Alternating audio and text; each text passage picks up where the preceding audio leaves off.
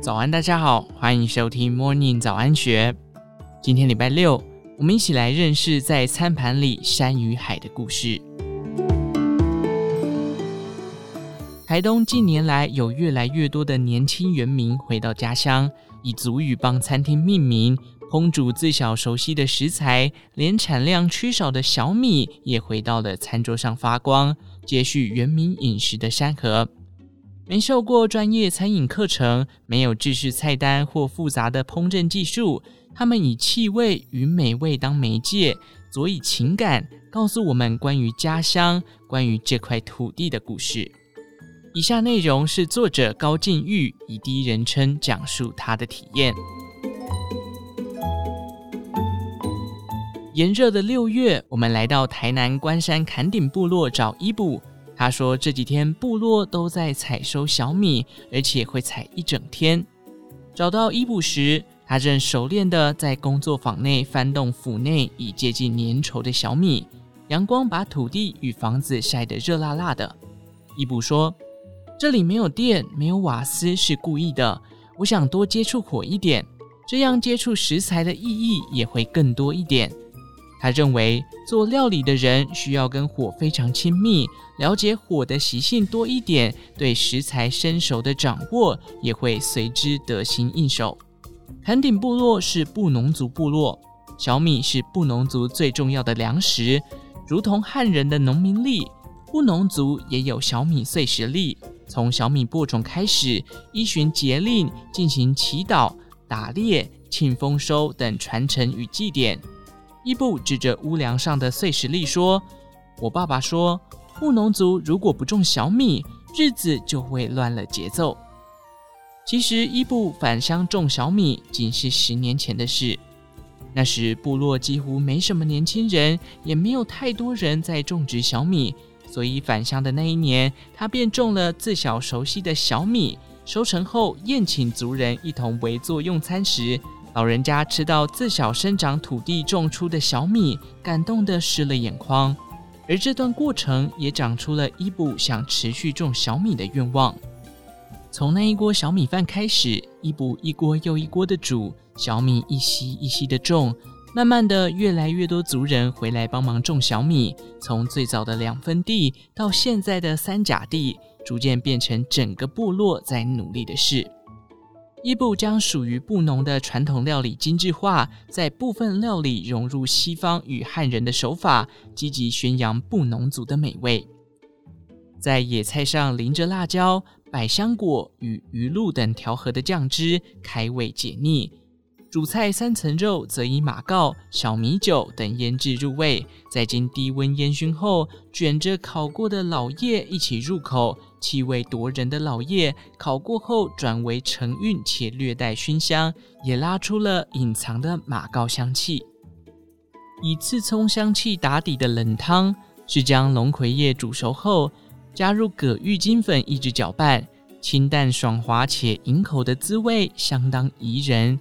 主食小米饭有着如麻薯般略有弹性又带有颗粒的口感，入口有极为飘忽的甜味，那迷人的尾韵也牵动其他食材，霎时立体了起来。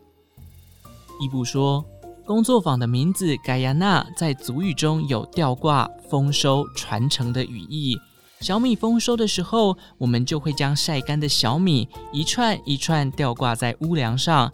现在我们在部落里学习着这片土地的一切，这里是我们回来的地方，而我们也会持续一起生活在这里。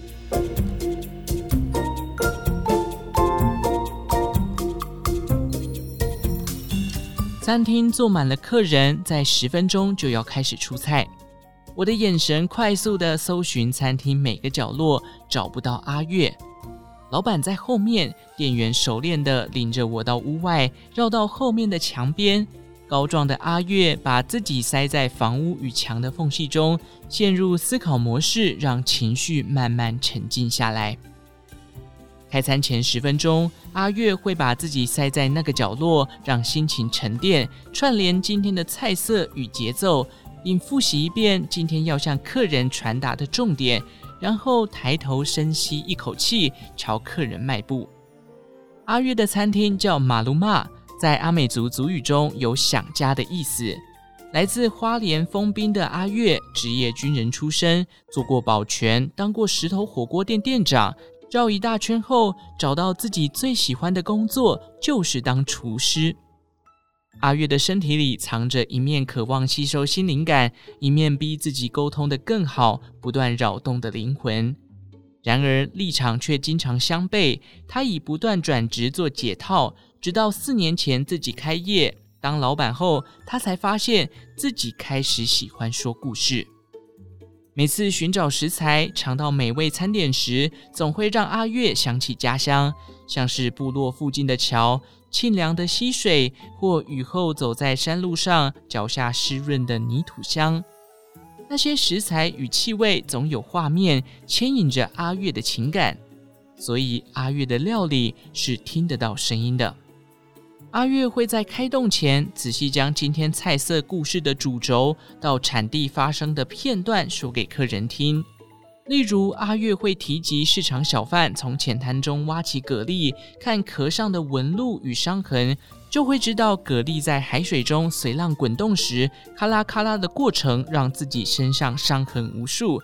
所以用餐时看见不完美的壳，是因为真正野生等引人入胜的场景。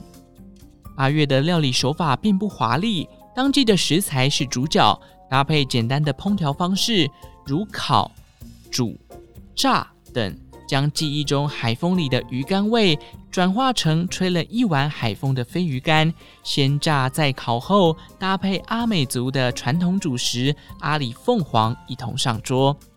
那是他回忆里大人出外捕飞鱼时的画面。是大人们在熏烤飞鱼时，空气中弥漫的香气。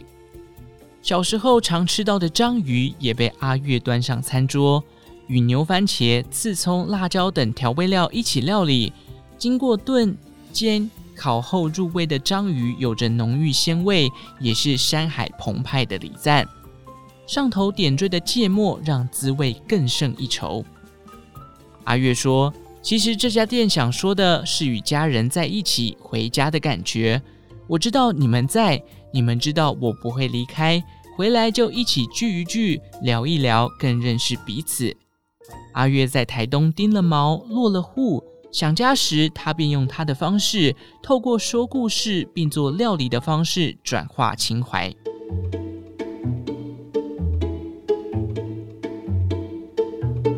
在台东用餐，总会让人有种当地景色也一起入菜的错觉。四季的天气、风吹的声音、太阳的温柔、人类的生活痕迹等，巴阳阿密斯美传就是一个任由四季更迭、身处在大自然滋养中的用餐空间。巴阳是恒春阿美族人，好几代前便举家搬到台东池上定居。他的家很特别。当年是由日本人帮忙新建，属于半合洋式建筑，挑高且宽敞。而客人用餐的地点是在自家谷仓，必须要走入巴阳家的庭院，再经过池塘才会看见。巴阳的一天大多从厨房开始，与大多数的东部原民厨师的背景类似。巴阳没有受过专业的厨师训练，而他的厨艺都是看电视烹饪频道学习而来的。他有的是天分以及兴趣。进入厨房看到巴阳做菜时，会注意到一件有趣的事：他惯用中式菜刀里的文武刀切菜，与一般厨师多使用西式料理刀完全不同。他笑着说：“没办法啊，就是不习惯用西式料理刀，我会切到手。”八阳做料理的心思很细腻，从细微处着眼。例如，传统的阿美族人皆以糯米酿酒，他便请教耆老，学习到最关键的酒曲需要用到的十二种植物，还必须要赶在每年丰年祭前采集后晒干，酒香才会更香，更容易制作成功。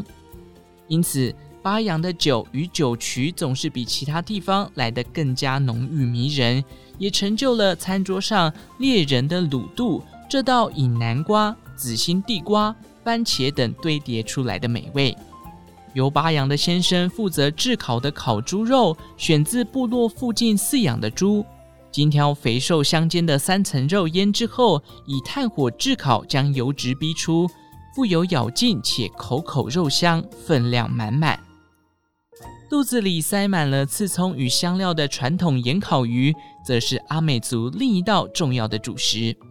厚厚的盐层将香气锁住，汁多肉嫩，再搭配粒粒晶透的池上米，抚慰了不少饥肠辘辘的心灵。巴扬的菜有一股特殊的魅力，如一缕细腻的丝线，时而轻柔，时而抚面。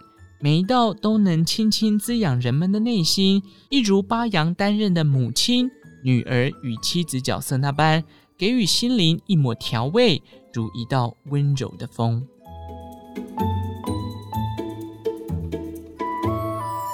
曾在饭店业担任甜点师傅的史蒂夫，是卑南、排湾与汉人交融的血脉，有着温柔声调与无比坚毅的内心。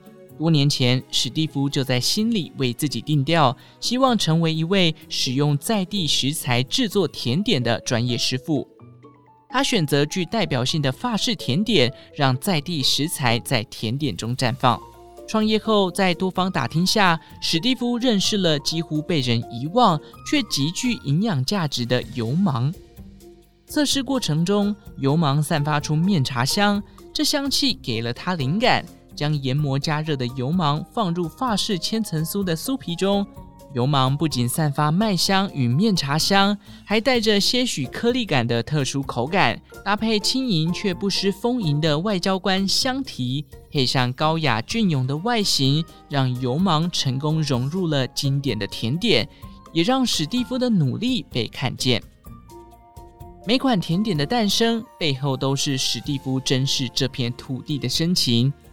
他希望借由感官与味觉享受，让家乡土地的温柔悄悄铭刻于心。例如，以香甜为主调的史蒂夫太太的苹果派，选择来自高海拔福寿山的蜜苹果，搭配杏仁奶油与西贡肉桂，滋味就像站在田园间清纯甜美的少女。布谷香柠棒蛋糕完全摆脱棒蛋糕给人过油过甜的印象。转以清爽现身，入口湿润，香气清雅，一如我们生长的土地，自然淳朴却让人印象深刻。